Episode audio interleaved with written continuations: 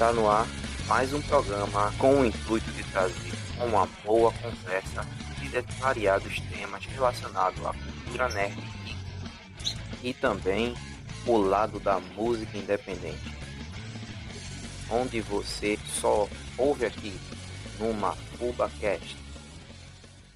Está começando mais um episódio do MafubaCast e hoje dando início ao tema, o quadro, né, Jean? Que eu mais amo na vida, Papo Tolkiano, cara.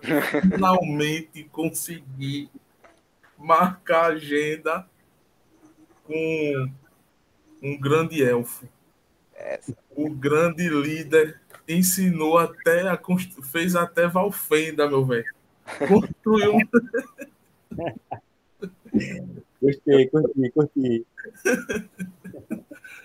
Mas antes dele, desse grande elfo se apresentar, eu quero iniciar com uma frase de efeito com, de um relato dos Valar, quando Ilúvatar criou uma FubaCast, meu velho.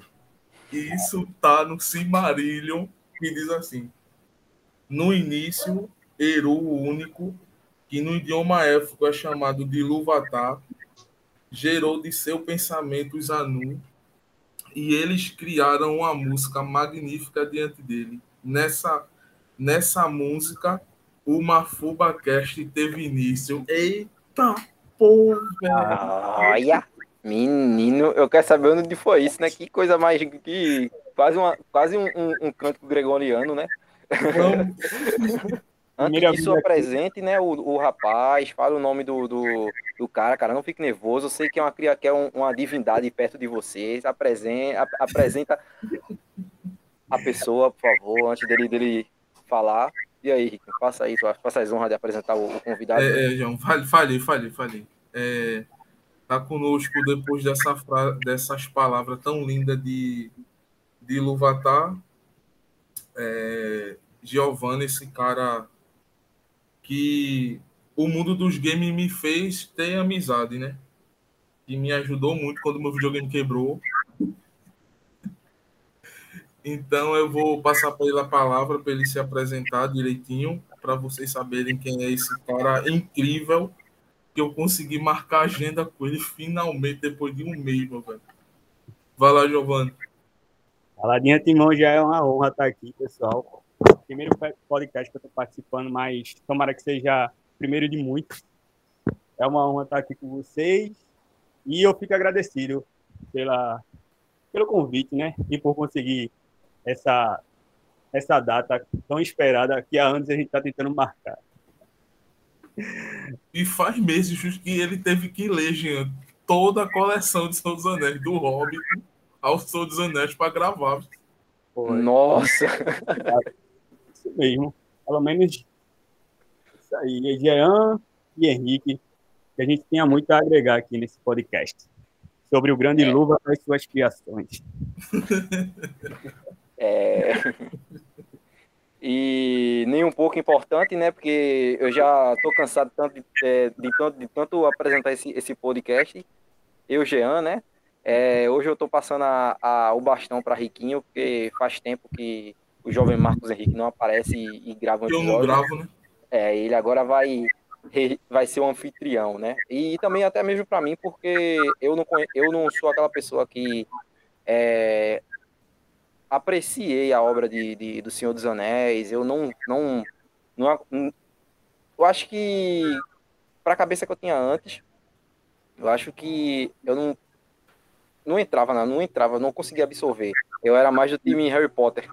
Mas é Hoje eu tô aqui para tirar um pouco desse preconceito de lado e vou ouvir com, com esses dois aqui para ver o que é o, o que é essa, essa, essa franquia tão é, grande e respeitada que a gente pode ser. Porque, querendo ou não, ela foi uma, uma, das melhores, tanto na questão de bilheteria, até mesmo em, em- livros e suas sagas, né? Porque a saga de. Porque os contos de Tolkien, né? É muitos livros, né? Pelo que eu sei. E. Vamos lá, né? Vou, já falei demais. Vamos lá, Rico, inicia aí a. a- Vamos lá, Giovanni. Vamos dar início agora. viu? É... Jean deu uma breve assim para um cara que nunca conheceu o Senhor dos Anéis. Que dormiu no início e tal. Mas é todos que nunca conhecem o mundo da Terra-média sempre dormem, cara. Porque é muita conversa, é muita informação para um, uma pessoa só. E eu acredito que Giovanni, é, ele tenha sido um pouco assim, não sei se é, Giovanni, estou falando, botando palavras na sua boca. Aí a gente vai ouvir dele como foi a primeira experiência dele com o, a Terra-média, né? Como ele conheceu os elfos, o que ele achou dos orcs, tudo da Terra-média, o que ele achou. O que você achou, Giovanni? Então, é, no início de tudo foi como, como clássico de criança, né? Os pais apresentando uh, os filmes aos filhos. Naquela época eu não tinha muito ao cinema, computador financeira da minha família, né? E aí meu pai uh, me fez assistir o Senhor dos Anéis. Cara, primeiramente eu fiquei com muito medo, muito medo, muito medo de uma vez. E parecia para mim filme de adulto, porque raramente tem uma ação, né? E passou esses dias, nem deixei o, o Senhor dos Anéis de lado e fui um pouco para Star Wars. Né? Aí me apaixonei, mas logo em seguida, é, uma determinada, vamos dizer assim, a guilda que eu chamava quando a gente era, era, era quinta série, o pessoal se reunia muito para debater sobre livros. Eu lembro disso até como se fosse hoje. Então, um menino chamado Marcos, ele pegou e falou, mano, você precisa ler Senhor dos Anéis. Aí o cara, não, não me faça ver isso novamente. Não gostei. Muita conversa. Nossa.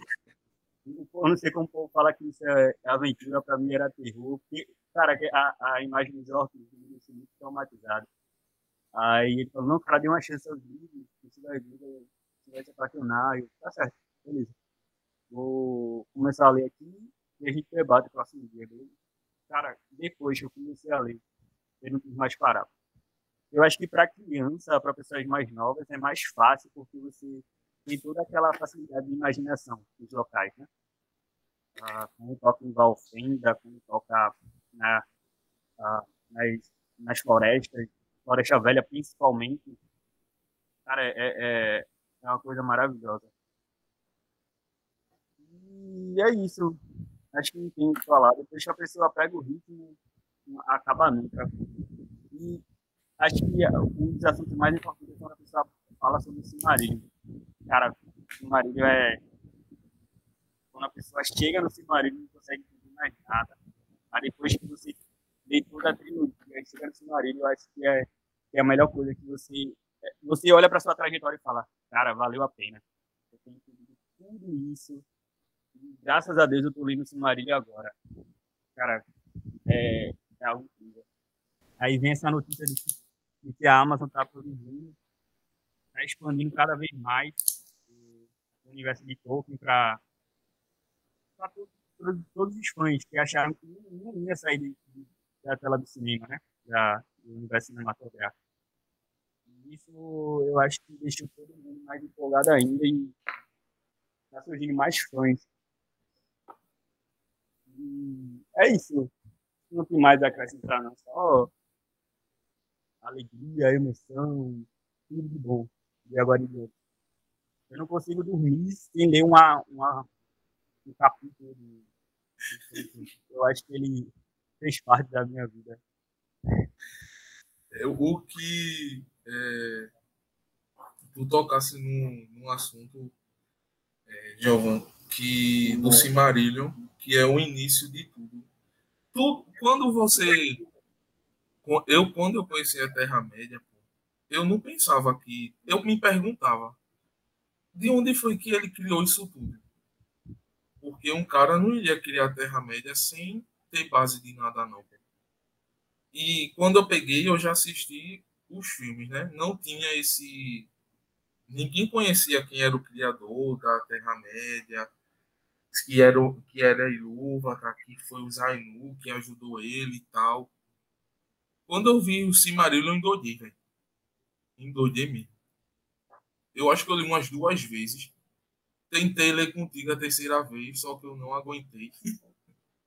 Fiquei cansativo depois, mas eu vou reler. Eu tô com o objetivo de ler cinco vezes o Cimarino, então falta três. É, mas todo, eu acho que todo mundo ficou eufórico, Giovanni, por causa da série. É, isso é verdade. Esse, esse ano tá mais eufórico o povo por causa da série. Aí tu tocasse num assunto muito bom que foi o Cimarilho. Eu queria entrar mais a fundo no Cimarilho. O início de tudo. É, tu acha o que da série? Já que a série vai falar sobre o Silmarillion, então a gente vai envolver a série e o Silmarillion. É, tu acha, tu espera o que? Tu que leu o Silmarillion, tu espera o que da série? Vamos lá. É bem delicado. Quando a pessoa lê tudo, tudo, tudo do universo Tolkien, é, claramente sobre a Terra-média, você se apaixona por vários, vários pontos. Então, querendo ou não, você quer que pelo menos seja citado todos eles. Basicamente, porque é, todos os contos são maravilhosos, todos eles têm um, um, uma boa conexão entre si. Então, você quer que, de certa forma, pelo menos em flashback, eles sejam lembrados.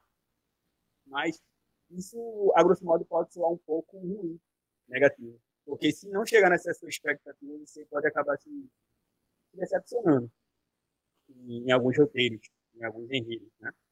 Mas eu acredito que isso não vai acontecer. Eu acho que ele já tem, pela, pela equipe por trás de tudo isso, pelo, pelo pessoal que está trabalho, a equipe roteirista, a, todos eles eu acho que eles já têm uma experiência nesse universo de, de, de série de medievais e fantasiosas. Eu acho que eles não vão fazer algo tão ruim na verdade, nem bom, eles vão fazer essa linha. Então, eu acho que a gente vai é, conseguir assistir aquilo que a gente sempre quis. Então, eu acho que eles vão tocar muito no, da primeira era. Eu sei que vai se passar a partir da segunda era, mesmo para a gente entender, a gente, as pessoas né, entenderem mais sobre a, a Forja dos Anéis? Mas, assim, é, como eles vão focar na segunda era, eles vão precisar focar um pouco na primeira era, mas não o suficiente, não, não tanto assim para deixar essa produção mais lá na frente. Para eles produzirem, fazerem algo a respeito disso lá na frente, não agora. Porque a primeira era é um pouco mais complexa, um pouco não, é muito mais complexa do que a segunda. Uhum. A segunda você consegue adaptar algumas coisas ainda, tem vários grupos, tem lá pessoal de número, tem o pessoal que está que na Terra-média ainda, e Saulo também está lá. Tem basicamente três a quatro núcleos que você consegue contar bem. Mas não. Na primeira era, muito mais do que isso. Então, são diversos núcleos, todos estão conectados. Então, eu acho que eles vão deixar essa, esse, esse desafio de verdade só lá na frente, para saber o que o povo vai achar desse, desse, dessa nova série. Para aí sim, se for um sucesso, eles focarem, aumentar o. Eu espero que aumente mais ainda o, o um grupo de, de roteiristas e, toda a produção, para eles criarem sim uma das maiores séries de todos os tempos, que é sobre a Primeira Era, que ela sim merece ter uma adaptação. Eu eu faria, eu dava ênfase à Primeira Era, cara, porque é as primeiras guerras também, né? Isso. É as primeiras guerras. É, é uma coisa é tanto assunto que eu fico na minha cabeça, porque eu acho que a gente levaria a madrugada toda falando. Pois é. Mas é. Tu, a, essa, ultimamente saiu duas imagens. Ontem a gente viu uma imagem, né? Que tu ficasse pensando que era de Númenor e tal. É, mas a gente vai entrar na imagem mais central, que foi a primeira que a gente viu do, da série. Ah, que todo mundo criou as teorias deles, né? Aí eu queria ouvir a sua, meu filho. Qual é a sua teoria daquela imagem? Se são as árvores mesmo de, do que, que divide, que dá luz lá a. Eu esqueci o nome da cidade, que elas são. Ó, fã de Senhor dos Anéis esquecendo a cidade. Pô. Mais interessante. Mas assim, eu queria primeiro abordar a, o, nomes e impactos, a, a pessoa que a gente espera que está na, na imagem. E quem isso, você isso, isso. Quem você acha que é? Fica à é vontade, meu Então, é porque é, é várias teorias, né? Mas assim, o pessoal está dizendo muito que os elfos vão ser modificados nessa segunda era, né?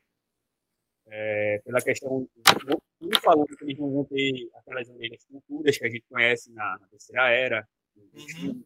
estão dizendo que vão ter cabelo curto, estão dizendo que é, é, eles não têm todo, a, vão ter todo aquele, aquele poder que a Galadriel mostra na, na terceira era, que são vocês só, só pessoas mortais que não, não demonstram ter um, um grande poder, né?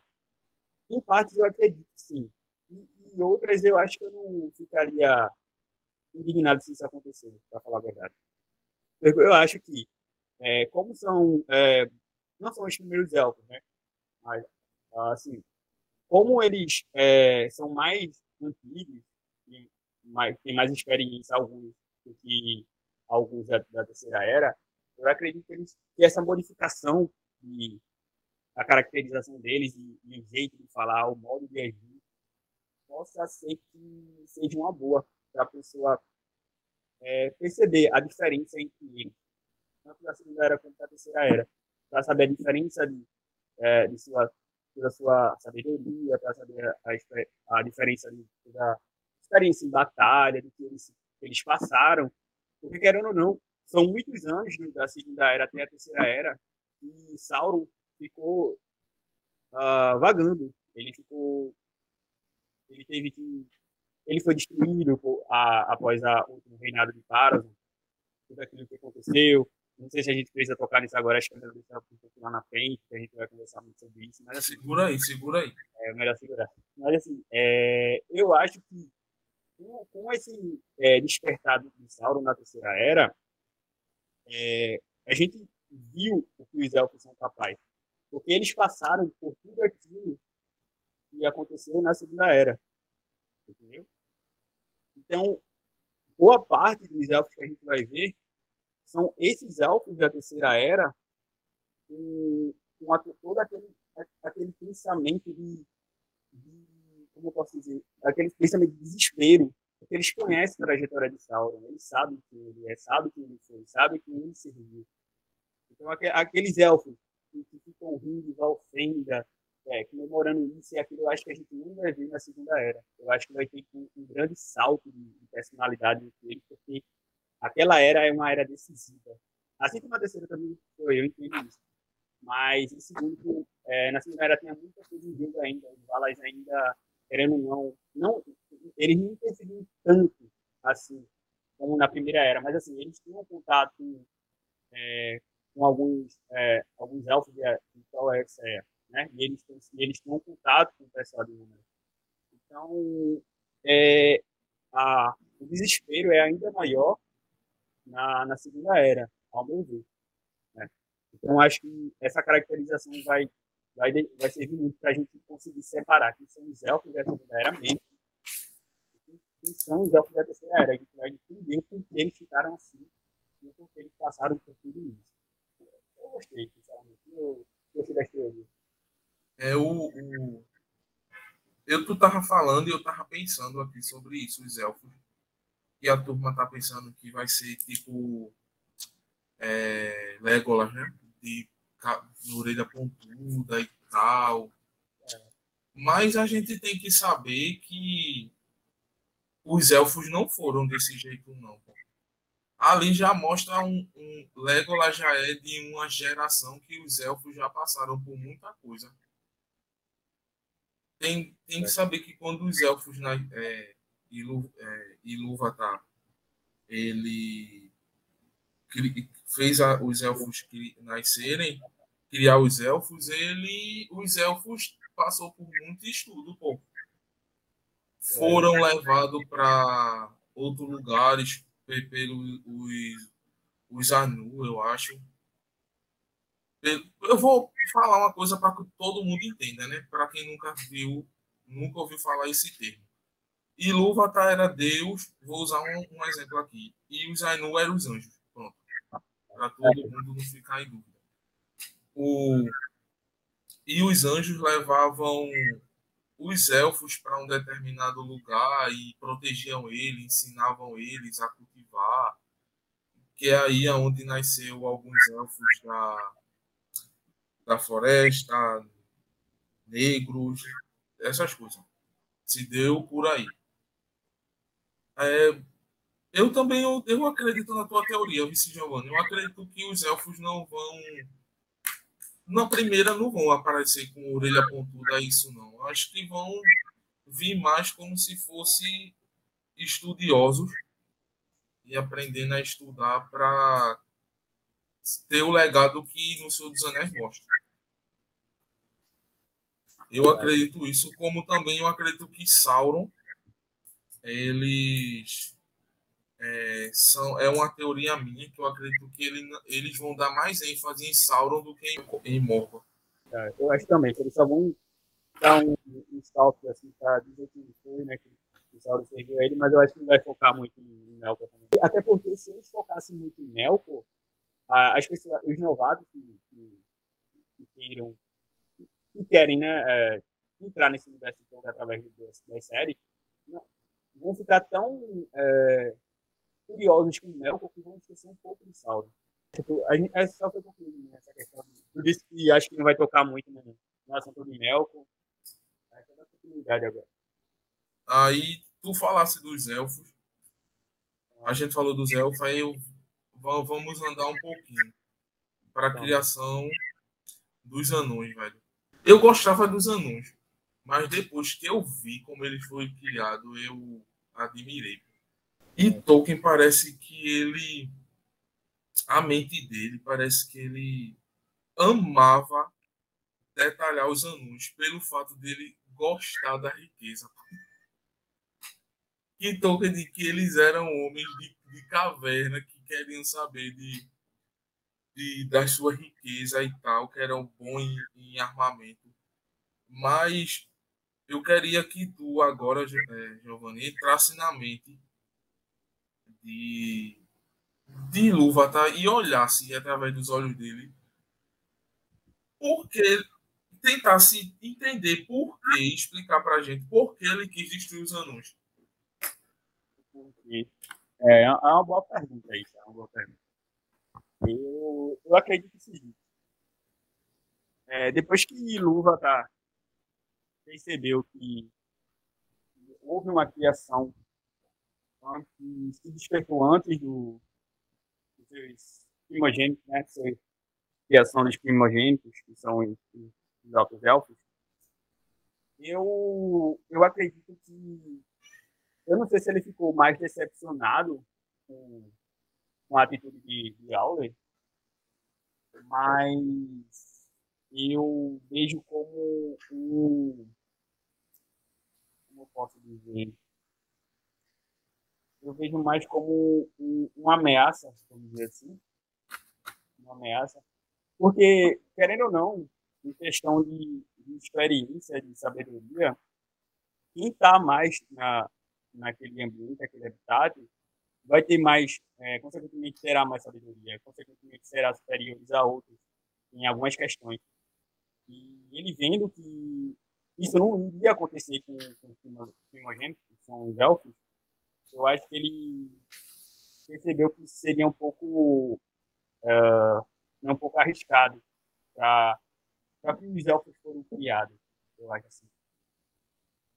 Mas é, eu acho que não tem um, um significado uh, preciso, um único significado para isso, não. Acho que a gente vai tentar entender. Mas eu acho que é isso. Eu acho que é o risco de, de tomar o lugar dos, dos primeiros uh, que foram criados conforme sua aparência. Foi isso. O que, é que tu acha, Rick? Rapaz, eu.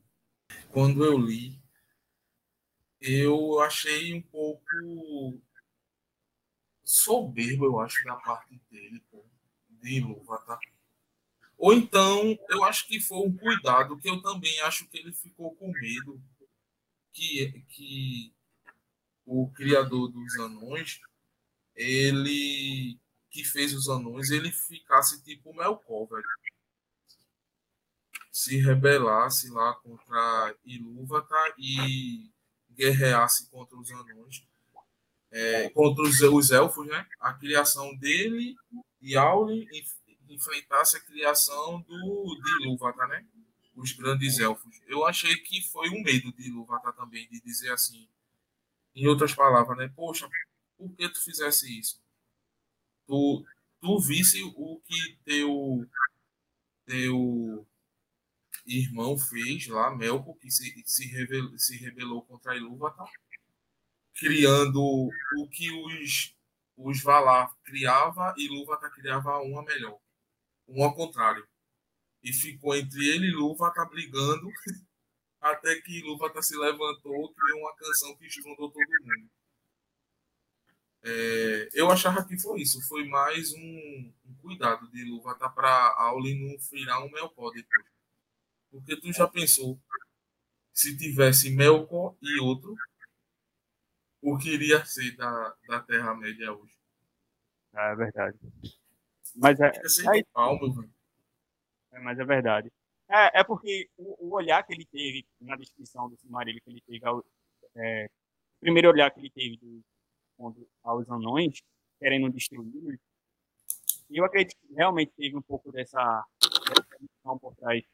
Ele acreditava que Auli poderia se tornar um Melkor da vida, mas eu acho que boa parte disso também foi por conta dessa, dessa questão de, de ele ser o primeiro em vez do primogênito. Eu acho que eles queriam os primo, primogênitos tivessem, eles já tinham um papel para eles, para os elfos, que seria a sabedoria, a imortalidade, a, o dom da imortalidade, que querendo ou não é, é, um dom, mas ao mesmo tempo pode ser a, a própria ruína dos elfos, que eles não podem deixar arda, né? Mesmo se eles morrem, eles, eles voltam. Então, é como se Arda fosse um, é. uma bateria infinita, né? É, para ele. A visão deles, é mesmo que fosse destruída, que, que houvesse mais, mais seres vivos, eles permaneceriam lá. Então, querendo ou não, isso pode ser um dom, mas também pode ser a própria ruína deles. Né? Mas eu acho que ele já tinha tudo programado, já sabia que tudo ia acontecer, de certa forma. E pode ter sido isso, na verdade, na cabeça Eu acho que ele, ele já sabia que tudo isso iria acontecer. É, pode fazer sentido. Acho que ele já sabia que isso iria, iria acontecer e só teve essa atitude para saber a intenção verdadeira de aula, porque após isso, quando ele disse que ia destruir as suas, criações, que são as criaturas, né, que são os anões, ele, Paulo falou que, a, qual era o objetivo dele a isso, ele queria ter um, uma civilização que ele ensinasse seus costumes, que pudesse ajudar. Então, após todas essas falas, toda, toda essa quando o Aule abriu o coração, o olho e percebeu que aquela criação não era uma criação de destruição, sim de, de ter amigos, de ter uma, uma nova civilização que, herdasse tudo que ele, que ele tinha. Entendeu? Eu acho que pode ter sido isso. Eu acho que Peru ele já sabia que tudo isso iria acontecer, só queria tirar a prova de se era realmente uma criação é, do Mel ou não. Eu acho que é isso mesmo. O Peru nunca interferiu em nada. O Peru sempre deixou tudo acontecer. Claro que ele teve seus, seus, seus Ainu e com as suas hierarquias, mas mesmo assim ele sabia que ia acontecer e ele nunca se conheceu a nada. Só nessa, nesse caso, né, em que Deus, Peru nunca é, interferiu em nada, só nessa situação ele interferiu, que eu percebi isso. Em toda a criação do, da primeira era, tudo que, que os outros faziam, é, todo, todos eles eles procuravam quem? Noé, que era o, o, um dos mais poderosos, assim, o mais poderoso era Melkor, claro. Mas assim, o era o segundo mais poderoso. Era. Era o segundo mais poderoso. E por isso muitos uh, buscavam uh, os conselhos de Noé, nunca ele. É, e a Havana, principalmente, também ficou preocupada com a criação de, de suas árvores, e tinha medo que, que, a criação de, de Aule, são os anões, acabasse destruindo a, das criações. Ela foi buscar os conselhos de Mauê. Mauê disse que não era para se preocupar, deu, deu o conselho. E é incrível pensar que todos buscavam o conselho de Mauê, porque sabiam que Eru nunca interferiria em nada. E Eru interferiu justamente nisso. Então, acho que essa é a resposta. Eu acho que Eru já sabia o que iria, que iria acontecer, só queria confirmar mesmo. que ele era uma criação que poderia afetar a Terra-média, não. Eu, eu acredito que seja isso, mas é uma boa uma boa teoria também, interessante. A gente, Senhor dos Anéis, a gente vai criando teoria, enquanto mais lê, mais teoria a gente cria. É verdade. É, foi. Se a gente cria isso agora, se for ler o Cimarillion de novo, a gente cria outra. Pô. E a gente já lê com outra visão, lê mais lê coisa que a gente não leu na primeira vez. Pô. É verdade. O, a gente vai andando mais. Você falou de elfo, de anão, mas e os homens, cara? Meu irmão, os homens.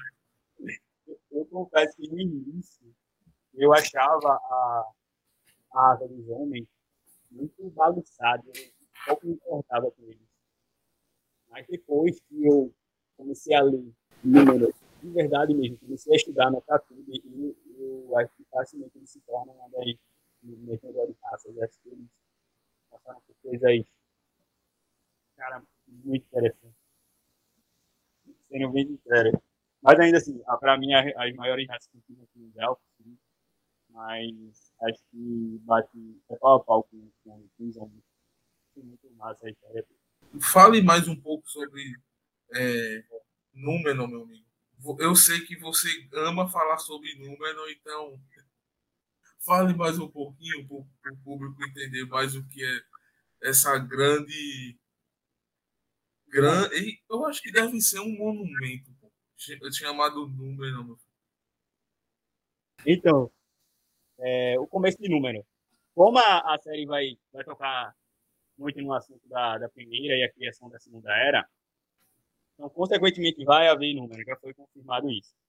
E número, os contos de número foi, é, iniciaram logo após a Primeira Era, né, onde os filhos de Arendil, que foi Eros e Aaron, eles tinham sangue tanto elfo quanto humano.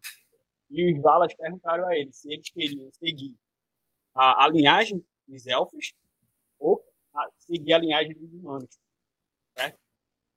O grande Aaron, que é que é o, o grande clássico do, da, da terceira era, e que é chamado como meio elfo, ele seguiu a, a tradição de ficar com os humanos na Terra-média.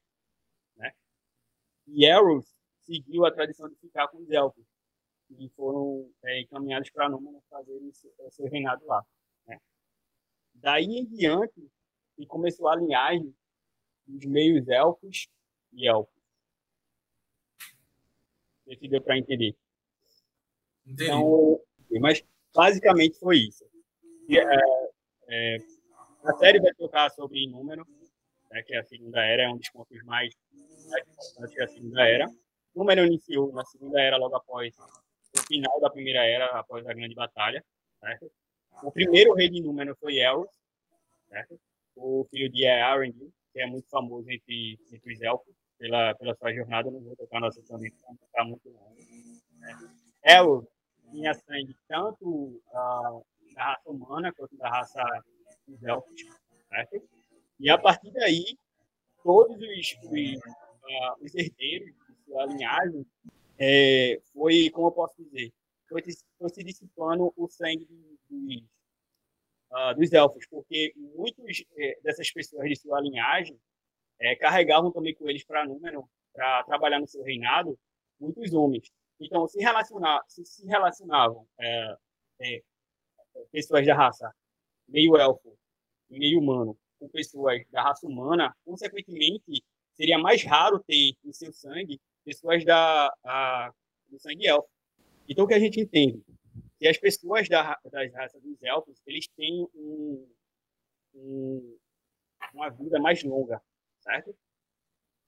Uma vida mais longa. E as pessoas humanas têm uma vida mais. Isso. E, e com isso, uh, o que a gente entende? Que as primeiras viagens, elas tinham um, um poder de vida maior do que as últimas. Isso é claro, é óbvio. Né? E foi aí que chegou a tudo aquilo que a gente conhece de Aragorn. E Aragorn, mesmo tendo cento e poucos anos, é, uh, ele tem na, na terceira era, ele tem todo aquele preparo físico, ele tem todo aquele, aquele aquela característica que ninguém diz que ele é que tem essa idade. Isso é justamente por conta da linhagem de Elrond. É bom para explicar isso porque Aragorn, na terceira era, ele tem uma idade mais elevada que os humanos, porque a linhagem dele é de Elrond. A linhagem dele são dos, dos grandes uh, guardiões de norte, como eles né? os Númenóreanos.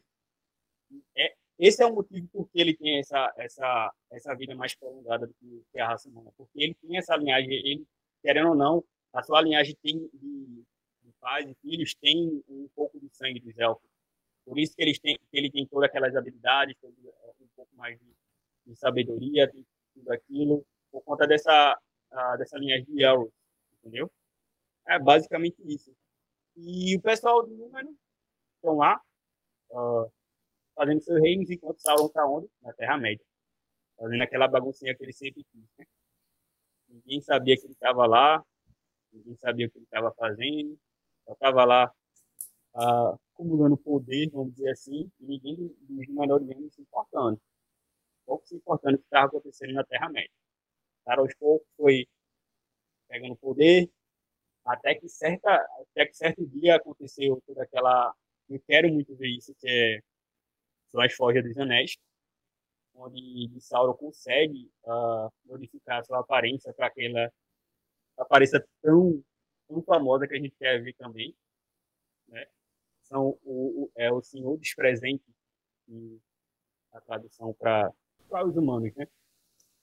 E através disso ele se infiltrou, ele buscou algumas, a, a confiança do, do povo de Herege. E foi aí que ele teve a ideia de criar os Anéis de Poder. são, ainda lembra, Henrique, quantos anéis são? são os Anéis do Poder. São três para os elfos. Isso, são três para os os grandes elfos, sete para os reis dos anões e nove para os humanos. E deixar claro que é nove mesmo ou. É, é isso mesmo, são nove. É três para os grandes elfos, sete para os anões e nove para os, os humanos. Que é, Galadriel deixar claro porque só os humanos têm destaque nas coisas de Tolkien. Porque diz claro assim, que foram fadados pela sua ganância. É, eu queria fazer uma pergunta rápida aqui, quer dizer que, para eu me inteirar um pouco aqui, quer dizer que isso, isso é, pelo, que você, pelo que vocês falaram na série, vai retratar mais o lado do, do dos humanos nessa parte, assim, né? Mais ou menos como eu entendi. É, isso. isso. Eu acredito que sim. Eu, eu, a gente não sabe se realmente o núcleo principal vão ser os, os Númenóreanos. A gente não sabe. Possa ser que o núcleo principal seja o pessoal da Terra-média, que é onde lá que vai acontecer a, a, Primeira Guerra, que é a Guerra dos, dos Anéis de Poder. Possa ser que lá seja o, o núcleo principal e o núcleo é secundário, porque os Númenóreanos, é, eu não cheguei a mencionar isso, mas os Númenóreanos, é, por conta de, de, Eu não vou tocar também nisso, assim, porque são muitas linhagens, mas, assim, um, um dos reis, eles é, tinham um, uma grande visão de, de conhecer a Terra-média, de saber o que está se passando por lá. E por conta disso, eles faziam muitas visitas à Terra-média. Certo? E possa ser que o núcleo principal seja a Terra-média e o núcleo secundário seja os menores justamente por isso, porque eles participavam poucos, uh, poucas vezes da, desses eventos que aconteciam na Terra-média. Entendeu? Muitos elfos já, já pediram aos Númenóreanos que, que, se juntassem nessa guerra. Entendi. Que estavam crescendo. Ah, entendi. Mais na Terra-média, mas eles nunca davam ouvido, entendeu? Então, basicamente, a Primeira Guerra aconteceu na Terra-média e a Segunda Guerra aconteceu no, em Númenor. Hum, eu entendi. Eu jurava que eles.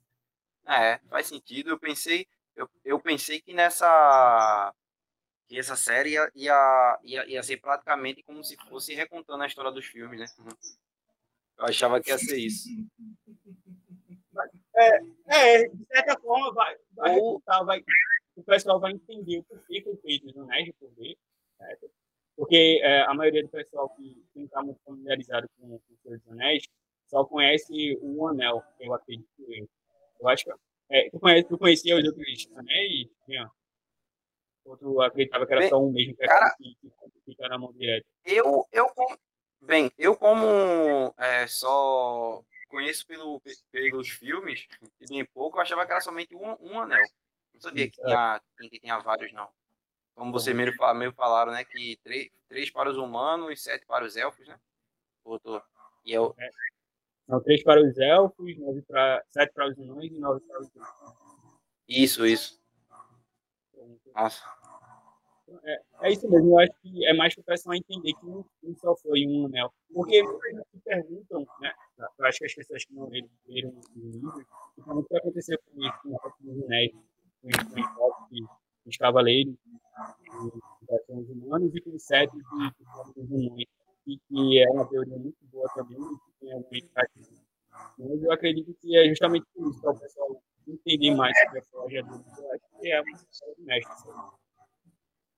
O, a galera, o que Jean falou é um ponto até bem, bem observado, Jean, porque muitos devem acreditar que o filme, que a série, perdão, vai focar mais no, nos filmes, pô. porque a galera quando vê que Sauron não é aquela aquele cara que levou um buff na o Nef, o, foi nefado, né? Nefado é quando tira e buff é quando dá, né? Foi nefado. Isso, isso. No, no Senhor dos Anéis, pô, que levou, levou uma taiada da espada, que perdeu os dedos com a taiada de espada, e vê que Sauron ele se transforma em lobisomem. Vê que Sauron ele lutou pau a pau com os Anu, velho. Vê que Sauron meu, meu irmão, eu tô muito ansioso para ver Sauron. Eu, também, eu tô querendo saber quem vai interpretar ele na forma de Anatar. Cara, eu tô muito curioso para saber quem vai. De verdade mesmo.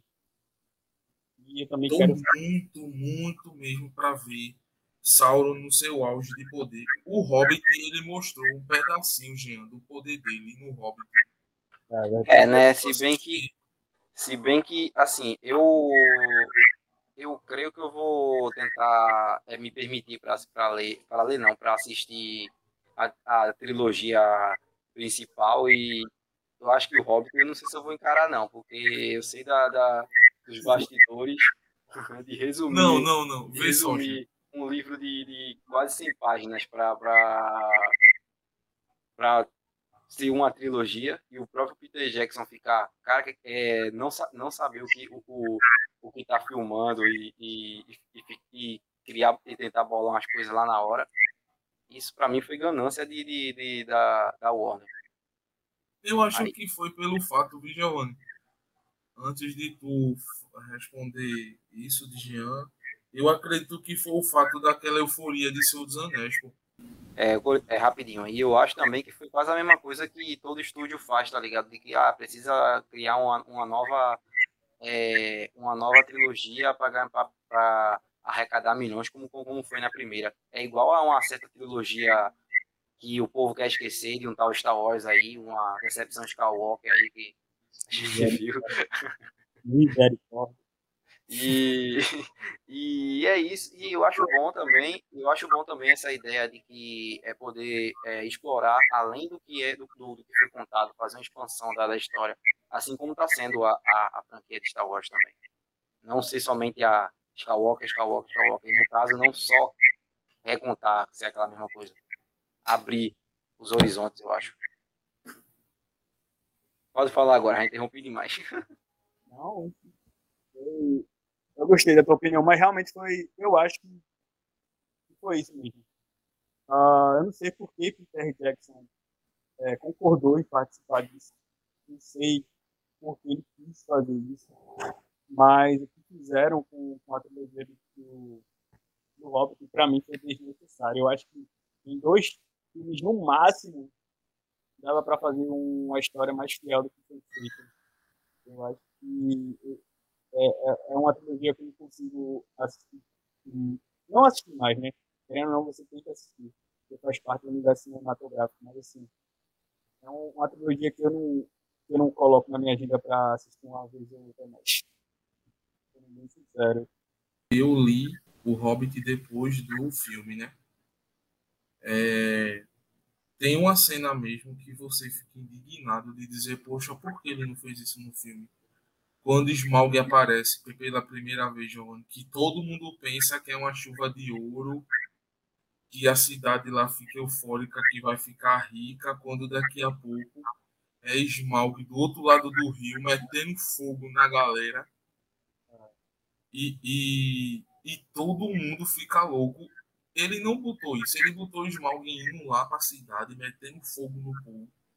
Meu irmão, é, é, eu esperava muito. Não, eu elogiei o filme. Eu gostei do filme, não vou mentir. Eu curto dos filmes cinematográficos de, do mundo de Tolkien, eu gosto. Mas depois que você lê o livro, você acha muita falha no enredo de, do Hobbit.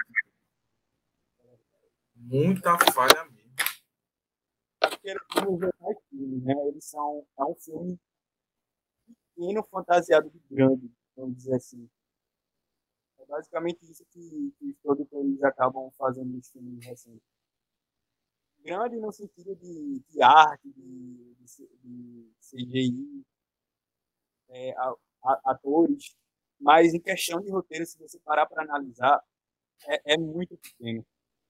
É muito falha, é muito, é muito pobre. E são diálogos desnecessários, só para que você perceba que foi colocado ali só para prolongar o filme.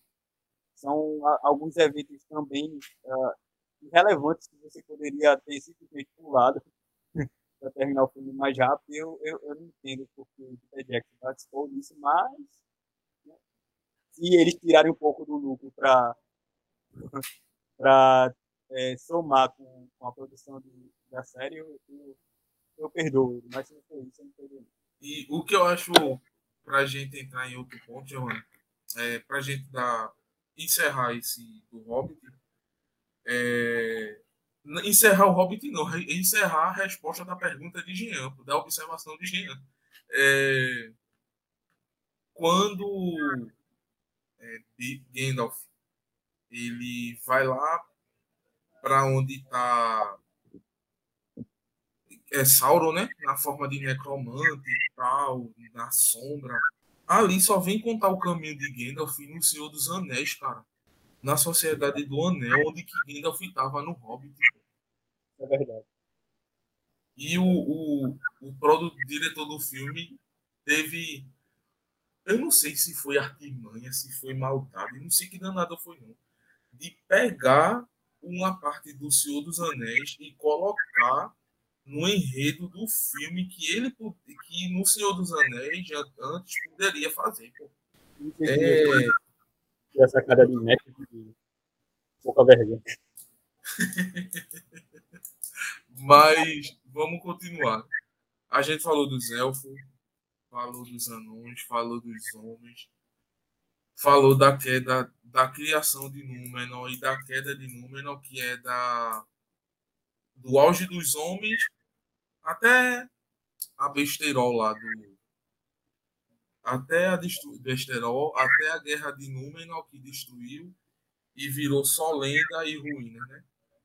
Mas é, Giovanni falou dos anéis e eu vou ler o trecho que fala, né, para os fãs novos que estão na, na euforia da série entender por que eu fui eu ri na parte dos homens, né?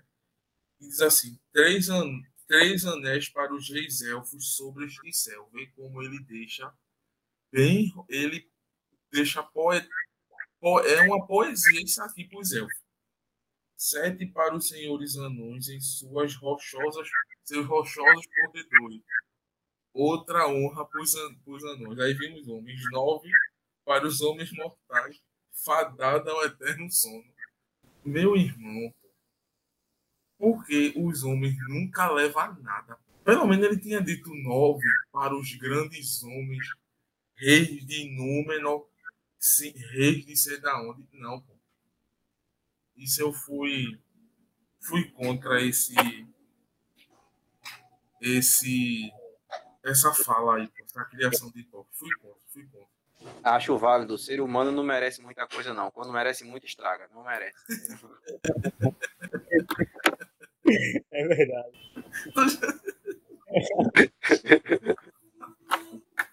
tu já pensou? O, os homens. Eu, ou, ou Giovanni, me lembra aí, foi os homens ou foi os elfos que correram a primeira vez quando. No, na criação deles? Que, que fugiram de medo. Foi os homens, não foi? Na criação dos elfos, a Melkor conseguiu chegar primeiro a ponto de para corromper.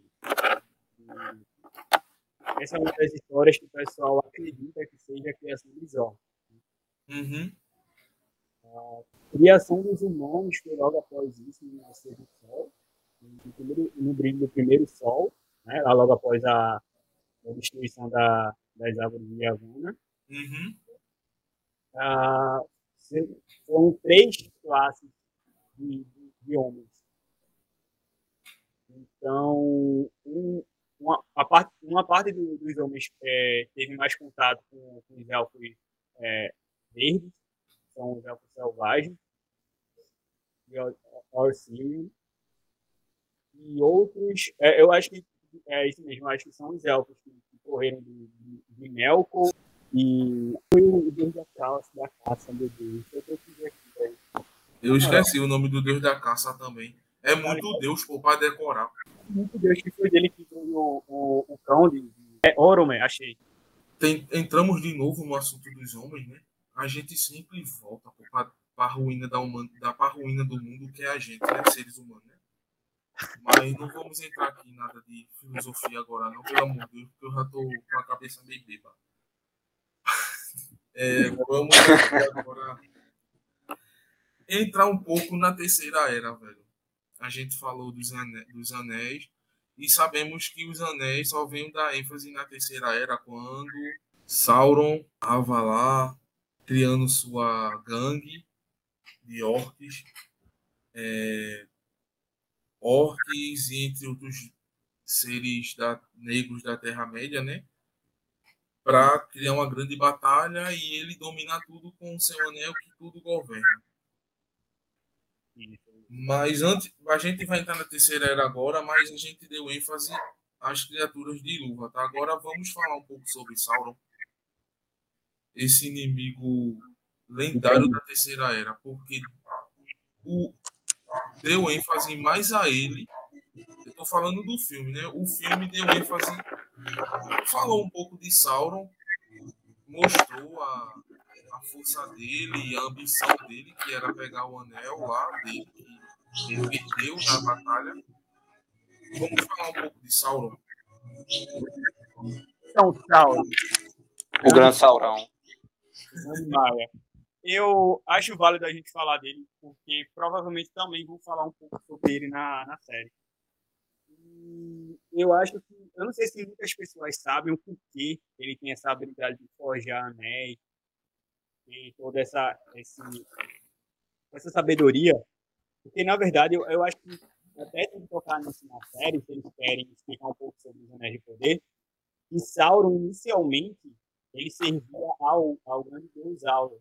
Auler o Ainu. Então, inicialmente, Melkor já tinha, uh, avisava muito ele por, por, conta das suas habilidades e por ele ter um, um coração um pouco mais corrompido, ele ser um pouco mais agressivo.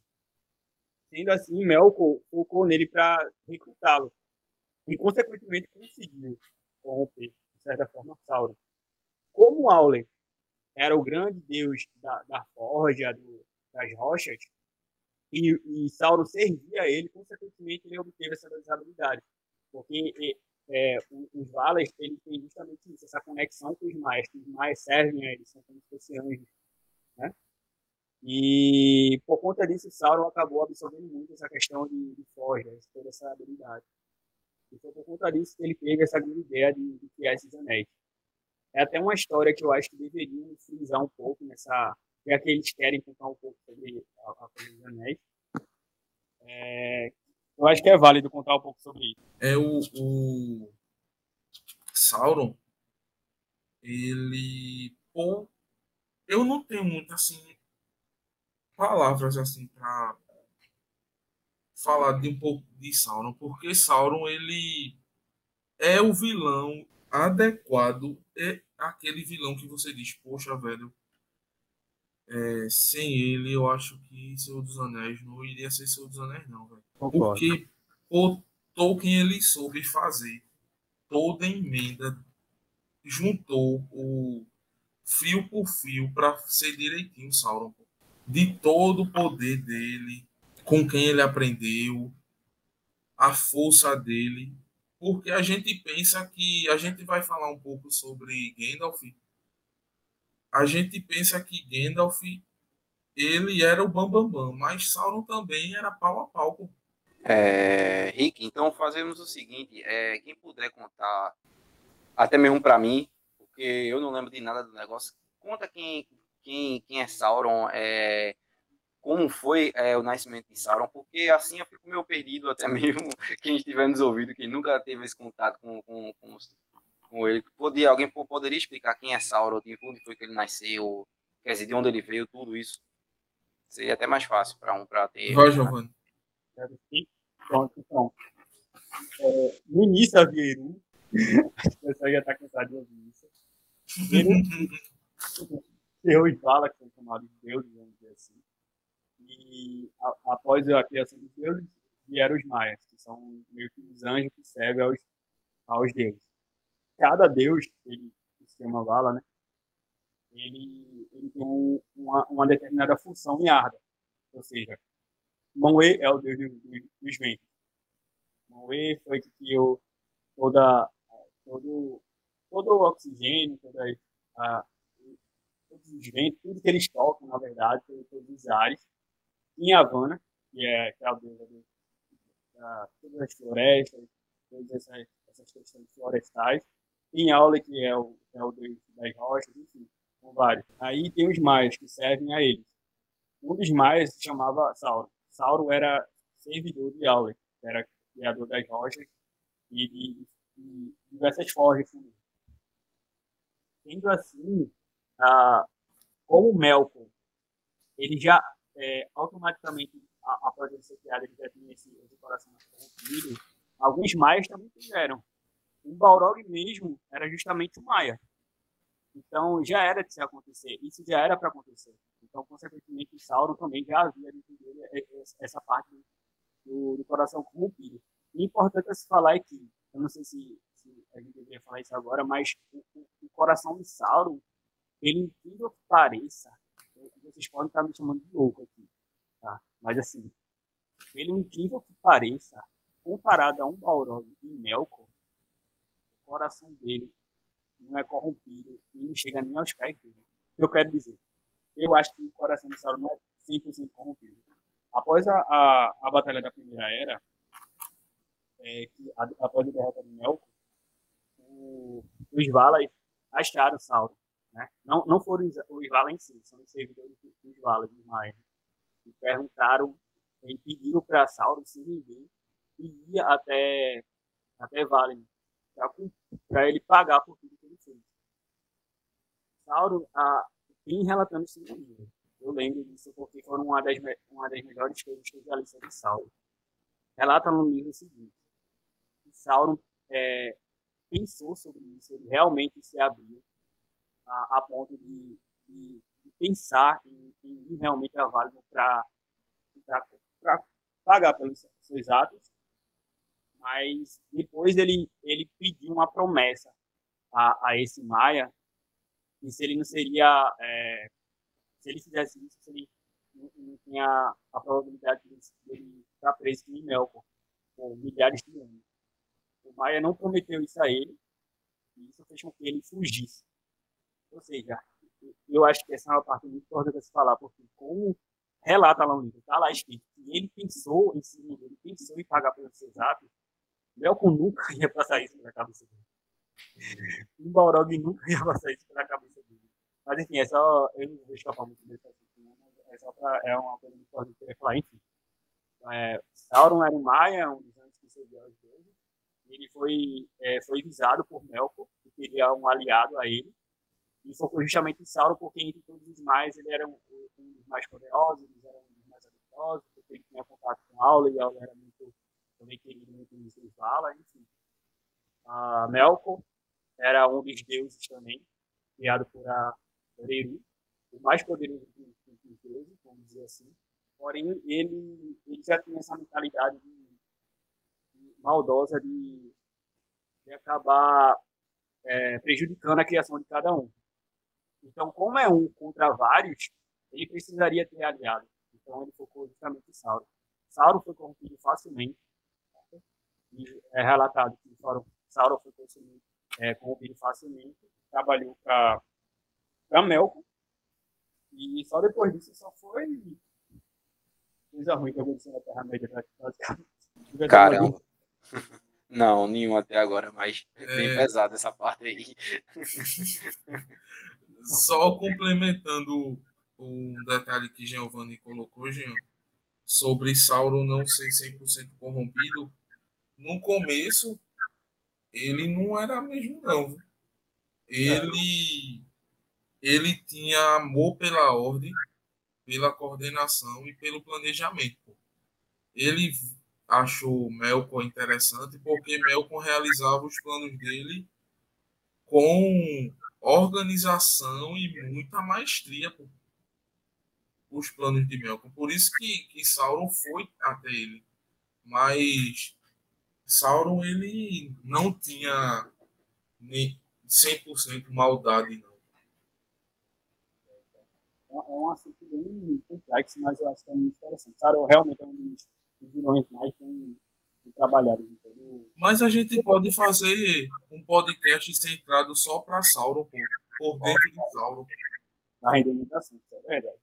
Isso, isso, tudo, isso tudo que eu posso observar até mesmo para um lado mais, mais pé no chão é, é meio que quase você se, se, é, é mais eu acho mais naquela questão de você seguir uma, um certo tipo de, de doutrina, um fanatismo, ou seja lá o qual for, até mesmo uma ideologia, se, é, whatever, é, você, você acaba se sendo, sendo seduzido e, e acaba fazendo muitas coisas erradas, eu acho. Você vai além do, do, do que é o verdadeiro propósito. Se consome, eu vejo muito assim. Ah, se for levar para um lado, um lado mais, mais, mais do mundo que a gente vê assim. Somente muitos que a gente pode até ver hoje, com o cenário que temos, que temos hoje. É um, um isso é um, um assunto que Jean colocou é para fazer a gente pensar, né? Se a gente fosse trazer o Sauron para hoje. Acho que o Sauron seria um bom sominho, e... tá ligado? Não, Jean, pelo amor de Deus. Ou seria um fanático religioso da Assembleia ou de alguns cantos assim? Ou da, Não, da com certeza Sauron iria ser um, um fanático, Jean. Com certeza. Isso aí eu você. Estar falando besteira, mas isso seria verdade. Você falou algo certo. Com certeza Sauron seria um fanático. Agora, pelo, pelo pensamento dele, né?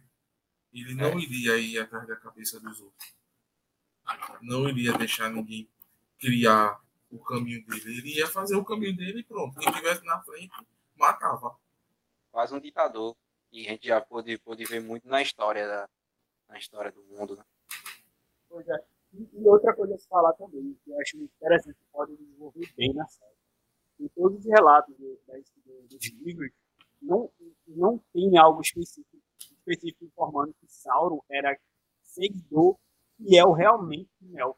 Ele era apenas um general para Melkor. Ele administrava a guerra. Basicamente era isso, mas ninguém, não tem mais que ele realmente ele idolatrava Melkor. Nunca foi falado isso. Então possa ser, não sei, futuramente, é uma teoria, tá? Não estou falando nada mais, mas assim, possa ser que, que Sauron só se aliou a Melkor porque ele já tinha um planejamento, um plano em si para tomar o poder dele. Possa ser que sim, possa ser que não, ninguém sabe. Mas eu acho que Sauron tem muito a ser trabalhado ainda. Muito, muito, muito, muito, verdade. Verdade mesmo. Talvez ele seja até mais inteligente que o próprio Melkor, para saber o que ele sabe. E quem tem poder não tem sabedoria, né? Melkor é mais poderoso, mas ele não tem toda essa sabedoria. Assim. Se ele tivesse tanta sabedoria, não teria perdido a primeira era, né? é fácil isso. E quem sobreviveu? Sauron. Primeira, Sauron. segunda e terceira era. Tá Primeira, segunda e terceira era. Sauron ele era engenhoso demais. Muito é. engenhoso. É, sobreviveu às três eras. Nelco o grande, o grande certo, né? Ele sobreviveu nem a primeira. Então, tem muita coisa a se falar sobre Aí a gente vai finalizar falando do, dele, né? Porque se a gente não fosse falar dele, a gente não seria aquele é, fanboy. Todo mundo exaltou. É, Gandalf. Vamos falar um pouquinho de Gandalf. Explicar Jean. Eu vou deixar sempre para Giovanni explicar essas coisas. E para o público, quem foi Gandalf? Gandalf, a pessoa falar primeiro, Gandalf, Gandalf sempre, sempre que eu que eu vejo, eu lembro do meme do, do, do Gandalf, por que você não, não, não veio pra quando a gente chamou? Aí ele tá embaixo do meme do, do cara na festa rei vestido de Gandalf. Só lembro desse meme. Ele balançando a cabeça, é? É, não, é um que tá numa festa rave, onde o cara tá segurando duas. É, dois negócios em neon rodando assim, ó.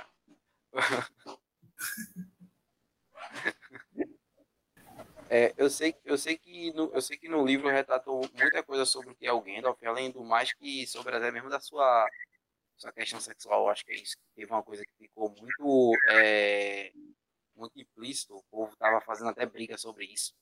É a mesma coisa com, com o Dumbledore. Eu não sei para que o povo entra em, em, em, em, briga por causa de personagem fictício. Eu acho isso bobo. Vamos lá, Giovanni. Explica ele aí. Quem foi Gandalf? é, é, Gandalf, ele fazia parte de um grupo chamado é, History. Quem são eles? É, tinha lá as classes, os deuses de Vala, tem o, a classe também dos, dos anjos, que são os magos, e também tinha a classe dos History, que são os magos, que a gente conhece na, na Terceira Era. Então, quem são eles? Tem grande Gandalf, tem o grande Saruman também, Radagast, juntamente com os, os, os magos azuis. Eles foram mandados ah, no início da Terceira Era, os Valas mandaram ele para a Terra-média, não para interferir no, no que estava acontecendo em Arda, na Terra-média, e sim para tentar cumprir de certa forma, certo? caso ultrapassasse o limite. E Gandalf justamente foi enviado para com esse propósito, de, de tentar entender o que está acontecendo lá, de buscar todas essas informações, certo? E não só ele, como Saruman também, não sei se você conhece Saruman, Leandro, conhece ele, o, o, o branco? Sim, sim, conheço. Conhece? Aham, uhum, conheço. E no, no, tem aquela cena lá que até mesmo foi cortada no, na versão que saiu pro cinema, onde ele tá carregando, quando ele carrega aquele, aquele, aquele globo, globo negro, né, que ele tá tendo uma luta, ele acaba caindo do, do, é, Pronto, é. ele uma pedra de acontecimento. Isso. Ele, foram esses magos, né? Foi o, o Saruman, o branco, certo? Como o, o, líder principal desse grupo, que futuramente a gente sabe que se revela, que, que o objetivo dele é justamente outro. É, tem Gandalf, o cinzento, Adagast, e também tem os magos uh, azuis. E pronto, eles tiveram esse objetivo na terceira era. É, cada um seguiu seu, a jornada, apenas Gandalf tinha, não só Gandalf, Radagast também, para não mas Gandalf foram, foi um dos que mais é, seguiu os passos de Eru e Vala e cumpriram mais sua, a, sua religião. E o mais interessante sobre isso é que no final, Gandalf não era para interferir, não era para entrar nessa, nessa guerra. E é, esse é o grande plot twist para quem tem os, os livros, em ver Gandalf sacando uma arma, entrando em uma guerra por Frodo, cara, isso é muito emocionante, de verdade, de verdade. Porque se o Vala mandou ele com esse objetivo, ele ultrapassou isso a ponto de, tentar salvar as pessoas que ele tinha mais amor, eu acho que isso é, para quem livro, isso é realmente um ponto maravilhoso. É, eu, eu também acho isso um ponto bem observado, Giovanni. Naquela parte que é, no segundo e no terceiro, quando ele briga a favor para proteger os homens e, e, Frodo, eu achei muito massa ali. Pô. Era como se Gandalf tivesse dito que se dane, eu vou lutar pelos homens, não vou deixar eles, eles morrerem, não vou até o fim contra Sauron. E, e foi, é, é, Para quem leu, consegue. É, pode, eu posso estar exagerando, mas chorar nessa cena, que, que Aragorn, no, olha para todo mundo e fala por todo, né, por todo. E a, se você assistir novamente, focar no que eu estou falando, e ver a expressão do Gandalf, aquela expressão é agora, o nada, é tudo ou nada. Essa é a batalha decisiva, cara, é muito alucinante, de verdade. Eu acho que uma das melhores expressões faciais é, é a do Gandalf. Eu, eu, vejo aquela cena e fico emocionado por toda a trajetória dele, do, do que ele, pelo que ele passou e pelo que ele fez por, todo, por toda a terceira era. É ele merece mesmo o manto do Gandalf. Isso é algo é um... Mas isso muitos vão se vão se deleitar. Mas eu acredito que quem vai esperar ver Gandalf na série não vai ver na primeira temporada. Não vai ver na segunda temporada. Eu vou logo desanimar aqui os fanboys de série que estão apaixonados pela série, que estão ansiosos. Deixem disso. Vão ver os livros antes da série. Vocês não vão ter a historinha de e é, creio eu que a Amazon não vai fazer tipo The Boys, bem sanguinário mesmo, que o Senhor dos Anéis não é amor e flores. Era. O único do Silmarillion que foi amor foi Beren e que aquilo ali para mim tinha que ser uma, uma carta de amor melhor do que Romeu e Julieta. Mas o, o não venham não, com esperancinha que vão ver Gandalf. Não, não vejam que Gandalf vai pegar o cajado dele. Você não vai passar. Ele não vai falar isso, que ele não vai aparecer. Essa cena, meu Deus do céu, maravilhosa. Eu posso, eu posso falar que essa cena foi épica. Eu acho que foi a que, que me fez. Que eu achei que eu achei legal pra caramba. Aí, quando eu fui assistir é, o segundo, teve essa cena logo no início, eu fiquei até, até empolgado. É até começar a ir mais devagar, mas eu vou tentar mudar isso e vou tentar assistir é, a trilogia. Mas a cena é muito boa, essa cena é muito boa, velho. Gandalf, pra mim, ele mudou totalmente essa perspectiva que a gente tem com os magos. Porque quando a gente fala em mago, o que os, os filmes e, séries mostram, são aquelas pessoas que um cajadinho com varinha, né? Que solta um determinado poder e fica só ali. Não. Gandalf foi, foi longe disso, foi superior a isso. Ele, ele conseguiu a arma dele, ele ficou até o fim. Gandalf é, sério, eu acho que é um dos melhores magos da criada. E, e só pelo fato dele bater de frente com o Maia, que o Balrog é um Maia, ele sabe da superioridade do Maia comparado à, à sua classe, é, é maravilhoso o que ele faz por, por todo aquele aventureiro com ele. É, cara, é magnífico aquela cena. no começo, ele não quis ir para as minas porque ele sabia que tinha um Balrog ali. É. Ele sabia que tinha um Balrog ali. Por isso que ele disse, não, não vamos pela mina. Fez... O livro deixa claro, gente, que ele não queria ir. Ele arrudeou tudo para não ir para as minas. Claro, é mas, mais esperto, né? mas tudo levava para mina. Tudo levou para mina. Todas as circunstâncias levavam para mina. Aí foi quando ele disse: vamos para mina, velho. Não Meu tem tu vai fazer. Fazer vamos para né? mina. Queria nem ir. eu não queria nem ir. O que aparecer, eu toro. Apareceu logo quem para ele comer? O Balrog. Uma coisa também a, a perceber nessa cena, se vocês pararem para pensar, é a, a expressão, a emoção de cada personagem, todo, Sam, é, Merry, King, Aragorn, Legolas, se você perceber, é, é, Aragorn e Legolas, quando isso acontece, que eles acham que, que, que Gandalf morreu, eles chegam a acreditar. Eles são os únicos que chegam a acreditar. E, e os hobbits, não, eles acham que aquilo não aconteceu, que ele está vivo, que não que ele morreu. Por quê isso acontece? Porque pelos relatos dos, dos Númenóreanos, os relatos dos elfos, eles sabem o poder de um Balrog. Eles sabem que um Balrog, Balrog é capaz. E que Gandalf realmente não tinha poder sobre ele. Nunca ele, ele conseguiria sobreviver a isso.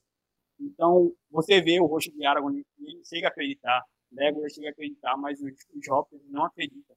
Eles ainda ficam se perguntando se isso realmente aconteceu. Para você saber a magnitude do poder do Balrog, que Gandalf deixou esse lado a ponto de salvar seus, seus amigos. Isso é, cara, é, é maravilhoso. Tem, tem, muita coisa é, bem representada nessa cena. É muita, muita coisa mesmo. Mesmo vocês falando, já veio tanto tema na minha cabeça de podcast desse bicho Giovanni. Agora a Jean imagine Matheus aqui, velho. É, né? Matheus, eu sei que tu tá eu sei que tu vai escutar isso, velho. Imagina tu aqui falando de Senhor dos Anéis com o Giovanni. A gente vai ter que ter que juntar esses dois, né? Sério é, mesmo. Vamos, vamos tentar, né? Pra, pra tentar pra conseguir fazer esse negócio, esse, esse encontro. Vai ser ótimo. Maravilhoso. Assim, uma honra também participar em outro, em outro podcast. Pode contar comigo a gente vai caminhar para o fim. A gente já deu tanta caminhada para o fim que eu acho que a gente chegou em, em, em, em, em, com, em Valfenda, mas, Só... mas não chega. Vamos tentar fazer uma breve, um breve uma, uma, uma pequena passagem sobre para que tipo quem está conhecendo quem tá conhecendo a obra de é, a obra do Senhor dos Anéis e quer ir bem a mais sobre o que é o Tolkien. Eu vejo muito que o Tolkien, pelo que até mesmo você, Rico, já me falou, Anderson também deveria estar aqui, é, também, tam, também já falou que ele que como, como ele tem, como ele é, é Tolkien é cristão, não é isso? Eu posso uhum. tá, tá. Ele, ele, ele vê muito do, do, do lado do lado da, da, da fábula do cristianismo, essa parte mais, mais assim, para as obras dele. Seria bom a gente, é, ver também sobre isso. E também o que eu vejo como é, quantos livros são, ou até o principal, para a galera ficar inteirada sobre esse. para o básico. Para quem não, não, não, não leu os livros. Quais, quais lerem, quais começar e qual começar. O, o, o básico, eu vou dizer um, Giovanni, tu complementa, vice? Beleza. É, o basicão mesmo. O básico, básico, básico mesmo. Eu lia. É como a gente diz no grupo do WhatsApp para os novatos. Leia o Senhor dos Anéis, velho. Tente ler os primeiros livros do Senhor dos Anéis, porque você já veio do filme. E tá mais acostumado a ver o, o que vai se passar no, no livro, né? É. Isso, isso. Concordo. Concordo. É, de primeira a terceira era, para entender tudo que eles estão passando para tentar sobreviver à terceira era. E gradativamente você vai, vai acumulando aquele pensamento do porquê está acontecendo isso, do porquê isso, porquê aquilo. Aí você vai focar nas eras anteriores, que é a primeira era e a segunda era. Eu acho que é mais interessante, pelo menos essa é a cronologia que a gente está seguindo no, no WhatsApp, no grupo do WhatsApp, é, eu acho que é, é o mais interessante para o pessoal que quer chegar agora no universo Tolkien, por conta do, do seriado, da série mesmo. E logo quando lançar o primeiro filme, já estou vendo um monte de pessoa querendo ler Tolkien, porque vai ser maravilhoso essa série, isso eu tenho certeza. Então, fazendo essa cronologia de Hobbit, trilogia de Senhor dos Anéis, depois vai para o Silmarillion, contos inacabados, depois vem o, o, os contos isolados, que é Barry Lusen, é, de Húrin, e depois um, A Queda de Gondor. Acho que é o certo a se fazer, a meu ver. Mas Muita não, coisa. não fique nervoso não, que a gente vai deixar no link da descrição. O link na descrição do, de todos os livros, divididozinho, primeira, segunda e terceira era, para entender, né? E o link do WhatsApp do grupo, para vocês aprenderem melhor sobre a Terra-média. E, e, tem, e eu queria só deixar também um livro Jean, que tu falou sobre a vida do, de Tolkien, né? Uhum. Que é a carta de, de, Tolkien, que é um livro das cartas deles escrito à mão. Poxa. Com todos os pensamentos dele. Ali nesse livro vai ter todos os pensamentos dele, da criação do Senhor dos Anéis até outros. Porque a gente diz que Senhor dos Anéis é o único mundo de Tolkien, mas existe um livro é Fadas de sei o quê, que ele escreveu na mesma época do Senhor dos Anéis. Que tem um personagem no livro que tem uma teoria que ele é uma fada. Então, é... Tolkien não só deixou o Senhor dos Anéis fechado, ele deixou o mundo do Senhor dos Anéis muito aberto para você ler, pesquisar e procurar. Então não tenha medo não que esse mundo não é bicho de sete cabeças não. Basta ter só a força de vontade para querer se imergir mesmo na história.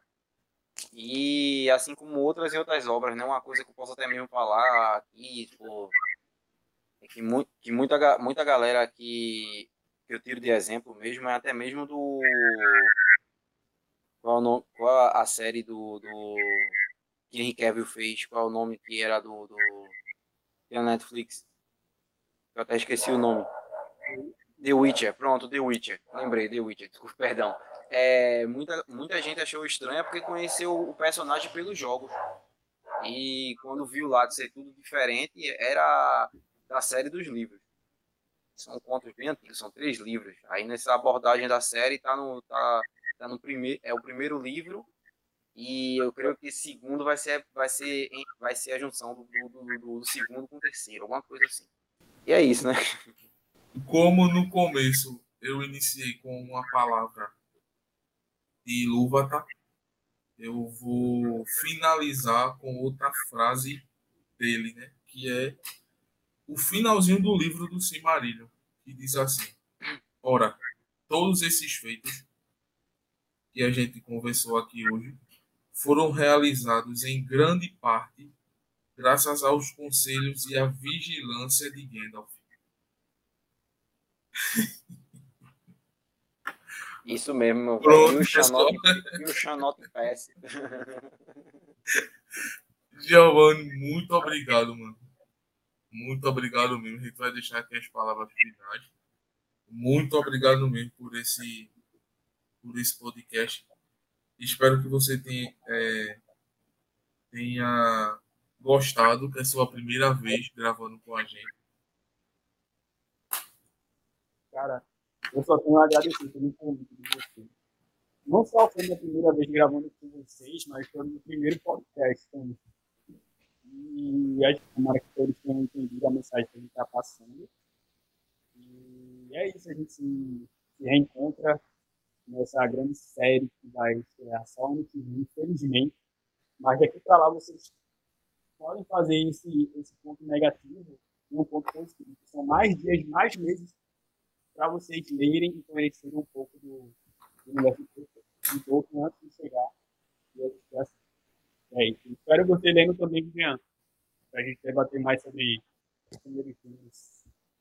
É, é isso mesmo, cara. É, bem, eu vou, eu vou é, me, me permitir mais para tentar acompanhar, é, acompanhar mais. Eu vou tentar ir, ir primeiro pela, pela da trilogia clássica, pelo menos para me sentir um pouco mais inteirado e também reassistir uma coisa que eu, que eu acho que poucas pessoas, é, só quem é fã mesmo, for caçar o, a, aquela primeira animação da, do, do Senhor dos Anéis de, de, de 70, se não me engano. Era um pouco mais precário, mas é uma, como se fosse uma outra, uma outra releitura sobre o que aconteceu da, da do primeiro filme.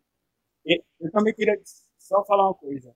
É, Para o pessoal que está assistindo o podcast e quiserem participar do nosso, do nosso WhatsApp, além da gente fazer um, crono, um, um cronograma de, de leitura coletiva, a gente também marca muitos dias para a gente assistir justamente essas obras que estão perdidas no Senhor dos Anéis. Né? A gente assistiu recentemente, não foi, Henrique? A gente marcou uhum. para assistir essas animações antigas do Senhor dos Anéis, para a gente perceber a, a diferença do, do, de visão do, do, diretor dessa série, dessa animação com, com os filmes atuais. E a gente comparar um pouco entre si. Exato. Tem, e tem uma outra coisa que eu acho que quase ninguém é, se lembra ou, ou, correu atrás. Existe um, um, um filme que era para ser uma série, e se não me engano, parece que é um dos primeiros trabalhos do Tom Cruise, que é chamado O Anel de Nibelungo. E é baseado no, no nas, na, nas crônicas de Tolkien. Das crônicas não, na, na, nos livros de Tolkien, da história. Caso, caso alguém queira ter a, a, curiosidade, eu acho que muita gente já viu muito daquele, daquele, é, daquele demônio vermelho de chifres grandes. Cara, tem muito, caiu muito na internet o, o, o a imagem desse, de, do vilão. O Anel do Nibelungo. A série lança daqui a um ano, viu, minha gente? Lança esse mês, setembro de 2022. Então, para dar esse pique a vocês, 2 de setembro, a série começa aí na, na Amazon. Então, antes, leiam, para não ficarem esperando besteira e nem ficarem criando teoria besta. Ah, mas o fã vai fazer isso. O fã, é, querendo ou não, o fã gosta de fazer teoria, pode ser a mais a mais birabolante, assim, para querer ligar tudo, né? A gente vai até ver, até hoje. Do, do... Não faz isso hoje. Enfim, vamos lá. É, eu. Vamos, é, Riquinho, por favor, considerações finais, para que você mesmo disse, eu vou, eu vou fazer as minhas, né?